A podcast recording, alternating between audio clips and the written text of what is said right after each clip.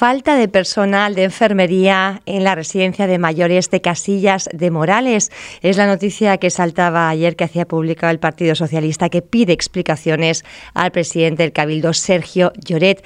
Hemos eh, tratado de ahondar en este asunto y contactamos con una familiar de una persona mayor que está en la residencia. Loli Morales, buenos días. Hola, buenos días, tía. Loli, cuéntenos, eh, bueno, eh, cómo es la situación en, la residencia y esa falta de profesionales de enfermería. Eh, bueno, en, esta residencia, pues desgraciadamente siempre ha habido poco personal, enfermeros en particular. Normalmente hay una residencia donde hay entre 50 y 70 mayores y siempre ha habido un solo enfermero por turno, una residencia que está dividida en dos zonas y la verdad que siempre eh, le hemos transmitido a la empresa y al cabildo de que es muy poco el personal el que está atendiendo a los mayores. Pero ahora, desde hace un mes hacia, hacia la actualidad, digamos, eh, el problema se ha agravado porque hay turnos donde no hay ningún enfermero, o sea, los mayores están solos con las auxiliares.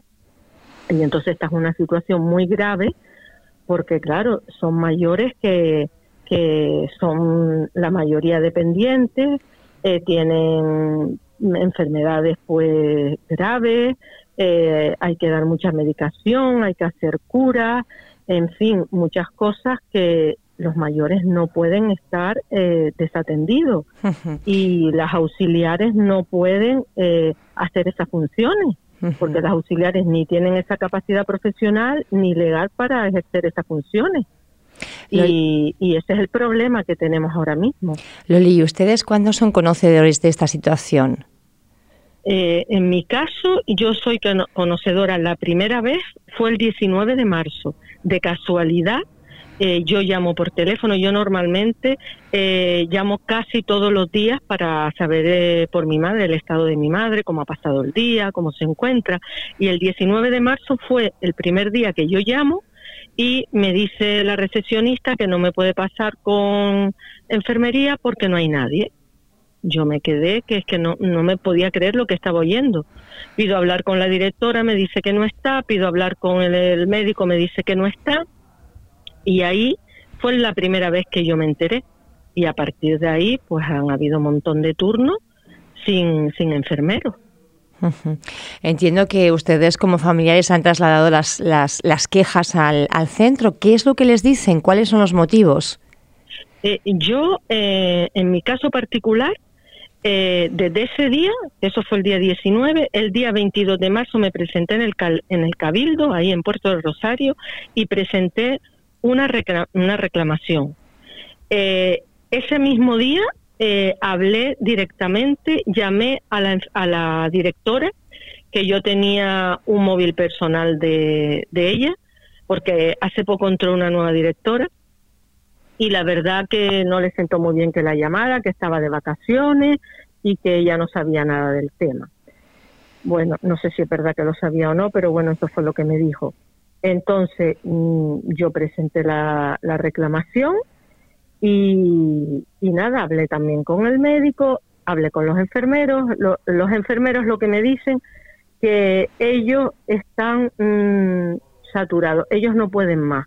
El problema principal que me transmiten los enfermeros es que la residencia, no sé si ustedes lo saben, pertenece al Cabildo, pero está siendo gestionada por una empresa privada. LESE se llama la empresa. Este tipo de empresa solamente quiere beneficio.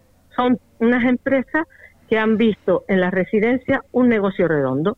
Invierten poco en instalaciones, invierten poco en personal, pagan unos sueldos muy bajos trabajan muchas horas, el personal está cansado, no pueden más y ahora, como hay mucha demanda en el hospital por lo del COVID, se están marchando todos a trabajar al hospital, donde les pagan más sueldo, donde trabajan menos horas y, y después, eh, a mí esa hoja de reclamación no me la contesta el cabildo, me la contesta la directora.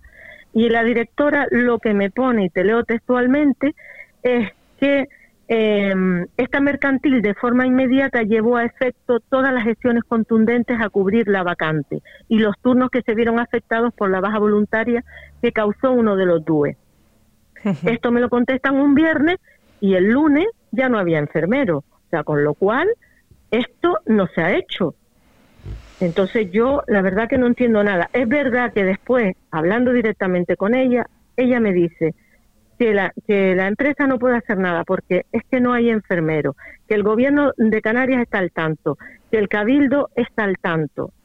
Entonces, por parte de, los familiares, en este caso mío, están informados. Eh, me dicen también que el comité de empresa también ha hablado con el presidente del cabildo, que en su momento dice que tampoco sabía nada. Y lo que no veo es la pasividad por parte de las instituciones que en un, caso tan grave como este y que nadie esté haciendo nada, porque algo habrá que hacer. ¿Cuántas personas, Loli, ahora mismo cuántas personas mayores hay en el centro de la residencia de Casillas? Mira, si te soy sincera, normalmente suelen haber entre 50 y 70. A día de hoy, esa es normalmente la, el número de usuarios que suelen haber. A día de hoy, no te puedo decir, pero siempre entre 50 y 70. Y para esos mayores, y, estamos hablando de que la mayoría son dependientes, ¿eh? En el caso de mi madre necesita ayuda para todo. Mi madre está en una silla de ruedas, tiene un Alzheimer avanzado, está en una silla de ruedas, ella no se mueve, mm, ella, hay, ella, hay, que hacerle todo y, y hay muchos así, hay muchos así que no colaboran. Entonces se necesita mucho personal. Ustedes como, como, familiares, con toda la preocupación que tienen sobre esa asistencia ¿no? a, sus familiares o esa falta de asistencia por parte de profesionales cualificados que tendrían que estar ahí, y siendo además, como usted apunta, eh, un, un, tema principalmente económico, porque es la diferencia salarial y las condiciones las que hacen que bueno, pues el personal que estaba contratado para la residencia opte por ir al, al Hospital General de de, Fuerteventura. Eh, en estas circunstancias, no sé, eh, ¿se van a movilizar de alguna manera? ¿Han pensado algún tipo de acción? Eh, mm, yo, por mi parte, presenté también un escrito dirigido el día 27 de abril presenté un escrito dirigido a, directamente al presidente y al consejero de Bienestar Social. Todavía no he tenido respuesta. Ya lo único que quedará pues será poner una denuncia en el juzgado.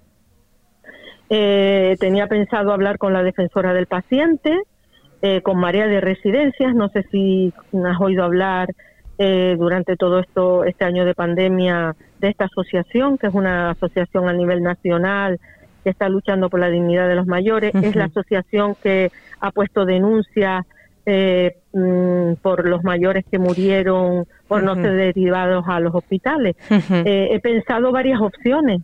La verdad que uno ya no no no, no sabe lo que hacer, ¿entiendes? Porque, no sé, yo creo que la solución está en manos del cabildo si hubiera voluntad, porque lo que tendrían que hacer en primer lugar desde hace muchos años ya, coger la, la gestión de esa residencia, hacerla pública, dejar, dejarla, no, ponerla en manos de ese tipo de empresas, gestionarlas ellos directamente y, y, poner unos sueldos igual que, mm, que los tienen en el, en el hospital, poner más, más personal. Y yo lo que he visto es que durante años y años y años eh, mm, haya pasado por el cabildo, la corporación que haya pasado, los mm, políticos que hayan pasado de, cualquier partido político, nunca nadie se ha preocupado por esa residencia. Entonces, ahora mismo, como esto es muy urgente, pues lo que deberían hacer si la empresa no paga lo que debe de pagar, pues que la diferencia de sueldo la suma el cabildo y se empiecen a buscar enfermeros ya, pero lo que mm, es normal también por parte de los trabajadores que, no puedan estar trabajando en esas condiciones. Y hay muchos que están incluso, porque cuando la plantilla estaba completa, que siempre, normalmente, habitualmente han habido cinco enfermeros. Y muchas veces puede surgir que uno coja una baja, enferme, una baja por maternidad, por enfermedad, vacaciones. Entonces, entre ellos, pues se han ido cubriendo, incluso haciendo dobles turnos, eh, triplicando turnos, que eso no es humano, ni para ellos ni para los mayores, porque una persona que hace tantos turnos seguidos no tiene sus facultades mentales bien o físicas bien para atender a un mayor. Pero ahora es que incluso no pueden ni hacer eso, porque aparte que son pocos, ellos a la vez, los, los tres que están allí, trabajan también en el, en el hospital al mismo tiempo. O sea, una locura, una locura. Y, y, no sé, no sé, tía, no sé. Esto es desesperante. Desesperante entendemos eh, entendemos lo que lo que lo que puede ser sobre todo además en estos tiempos de covid que como usted decía bueno pues eh, se comunica por teléfono para conocer el estado pero claro eh, no puede estar ahí para ver con sus propios ojos que realmente pues la atención es la que la que debiera ser no todo este tema cómo cómo lo han estado viviendo los los familiares Loli pues pues pues mal pues mal porque hemos pasado un año horrible, horrible en, yo por ejemplo en mi caso, te hablo de mi caso, yo iba casi diario a ver a mi madre. Eh, y de ahí a no verla, a no poder verla nunca. Eh, mm, durante muchos meses, eh, no es lo mismo un mayor que tú puedas hablar con él, mantener una conversación. En el estado que está mi madre, ella no habla, ella no es consciente de nada. Yo la forma que tengo de comunicarme de ella es con besos y abrazos darle todo mi cariño y, y, no poder, me, ponía, me la ponían en una pantalla, a lo mejor una videollamada, pero imagínate, ¿no? La situación. Después empezamos en verano a poder ir a visitarla, pero no poderme acercar a ella en, una distancia de dos metros. Ella no oye bien, en fin, horrible. Y ahora, después de la vacuna, pues ya se podemos ya podemos ir más veces a visitarla, pero nunca nunca podemos entrar en la residencia, siempre es en el exterior y ahora lo único que puedo tocarle las manitas y poco más. Ha sido un año durísimo, durísimo para los familiares que tenemos mayores en residencia. Muy duro, muy duro. Y ahora encima, no sabemos ahora lo que está pasando dentro de esas paredes, no vemos nada, no, no, no sabemos, ¿entiendes? Y ahora encontrarnos encima con esto de que no hay enfermeros, ya me dirá, es que, mm, como me dijo el otro día un enfermero, no solo dar medicación. Dice, es que no son conscientes de que aquí pasa algo, yo qué sé, una caída, un atragantamiento, una parada cardiorrespiratoria. ¿Quién atiende a esos mayores? Sí, llamas al 112 y mientras llegan, no es lo mismo que un mayor se te atragante y tú tengas al lado un enfermero que te haga una maniobra para solucionar el problema a, a, a y de por sí las auxiliares ya tienen también trabajo de sobra como para encima estar ejerciendo de enfermeros. Y, y, que no se le olvida al cabildo que hay un contrato firmado, hay un pliego de condiciones con, el, con la empresa que dice que, que están en la obligación de tener un enfermero las 24 horas del día y no se está cumpliendo. Ese contrato no se está cumpliendo. Que no se, no se olviden de eso y que no se olviden que hay sentencias condenatorias. El año pasado mismo, en septiembre, en una residencia de Santander, denunciaron los propios trabajadores y hay una sentencia condenatoria por eh, que las auxiliares estaban realizando funciones de una categoría superior. Eso es ilegal. Ningún profesional puede realizar funciones de una categoría superior a la que le pertenece. Eso es ilegal. Y entonces no sé a lo que está jugando el cabildo. Es que no lo entiendo, porque esto tenía que ser este, estar en primer lugar ahora mismo de sus prioridades. Moverse como fuera, buscar enfermeros ya en península, donde sea, pero claro, ponerle unas buenas condiciones. Y, y, y, no lo sé, no lo sé. No sé lo que están pensando. Y ahora lo que me indigna, Pía, y perdona, lo que me indigna es cuando yo escucho ayer o leo leo eh, en, en, esto, ¿cómo se llama? En la, en la voz de Fuerteventura, leo que, que Víctor Alonso dice, muestra su preocupación por el sentir que trasladan diferentes familiares de los usuarios de Casillas del Ángel que llevan varias semanas sin enfermero. Me indigna esto porque este señor ha estado en el Cabildo de Consejero de Bienestar Social durante muchos años. Estuvo primero con Mario Cabrera, estuvo hace poquito con Blas Acosta y este señor nunca ha hecho nada por esa residencia, nunca. y que ahora quiere hacer política de esto y echarle toda la basura a los que están ahora, que todo lo que, que toda esa basura la ha dejado él y otros, y perdona que hable de esta manera, pero hacer política de esto no, por favor, porque ese señor ha recibido muchas quejas de muchos familiares, yo le he mandado muchos escritos, nos hemos reunido con él varios familiares muchísimas veces, le hemos trasladado a ese señor nuestro malestar, porque en esa residencia hay muchas carencias que ya se hablarán en su momento. Ahora lo principal es la falta de enfermero y lo más urgente. Y ese señor nunca ha hecho nada. Así que no venga ahora a hacer política y a quedar bien eh, hablando mal de los que están ahora. Que los que están ahora son los responsables que tienen que tomar las medidas porque son los que están ahora gobernando. Pero ni Mario Cabrera con Víctor Alonso, ni Marcial Morales con Rosadelia Rodríguez, ni Blas Acostas con Víctor Alonso otra vez, y los que están ahora tampoco, lo que llevan tampoco han hecho nada.